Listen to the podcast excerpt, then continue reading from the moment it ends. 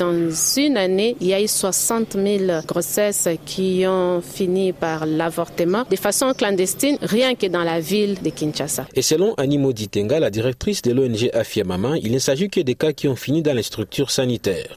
D'autres échappent aux statistiques. Un problème de santé publique pour lequel cette quadragénaire anime depuis plusieurs semaines des sessions de vulgarisation du protocole de Maputo. Le médecin comme euh, prestataire de services, la plupart n'étaient pas au courant que euh, le protocole de Maputo avait élargi des exceptions pouvant permettre à des femmes et filles d'accéder à l'avortement sécurisé. Et certains renvoient les femmes et les filles chez elles sans leur accorder euh, les, les, services d'avortement sécurisé parce qu'ils estimaient que cela n'était pas autorisé. Que dit la loi? L'avortement n'est pas autorisé. Ça, c'est selon notre code pénal. L'exception qui est retenue, c'est seulement lorsque la vie de la mère ou du fœtus est en danger ou lorsque c'est un monstre qui est né. Mais cette euh, incohérence qui existe entre le protocole de Maputo et le code pénal expose certains prestataires de services à des risques de poursuites judiciaires. Par crainte, des médecins renvoient des cas, une entorse au protocole pour Animodi. Tout le monde est tenu de respecter les lois et c'est ce que nous faisons, vulgariser les lois, vulgariser les politiques pour que personne ne puisse prétendre ne pas savoir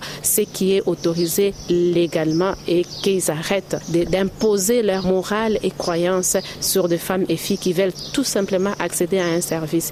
Les combats du fond, ce n'est pas une question de l'avortement, c'est une question de disposer de son corps librement, contrôler son corps, décider sur son corps, effectuer des choix qu'on fait librement sur notre corps. Si Afiamama voudrait même que le droit à l'avortement soit légalisé, Cathy Kalanga, coordonnatrice d'une plateforme de la société civile, émet des réserves tout en plaidant pour l'avortement sécurisé. Mais il faudra pas non plus qu'on puisse en abuser. Nous devons aujourd'hui demander à tous les médecins qui vont procéder aux avortements que cela soit prouvé par les tests médicaux. Je ne peux pas accepter aujourd'hui qu'on puisse permettre à nos enfants d'avorter comme elles veulent. À l'Assemblée nationale, la question est sensible. Mais Christelle Wanga, la présidente de la commission genre-famille et enfants, veut faire bouger les lignes, mais elle reconnaît elle-même qu'il faut y aller en douceur. Mais le seul problème est que, au niveau du droit pénal, il n'y a pas de réflexion par analogie. Les termes doivent être précis. Nulle part au niveau du code pénal, nulle part il a été mentionné qu'en cas de viol,